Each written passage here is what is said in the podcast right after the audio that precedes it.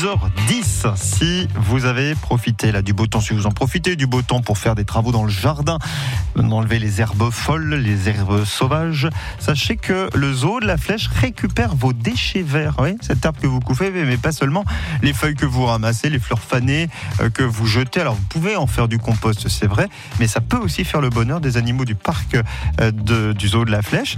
Euh, c'est à la déchetterie de Toré-les-Pins que vous pouvez déposer, et uniquement là, hein, que vous pouvez déposer ces déchets verts. Il y a un espace spécialement aménagé.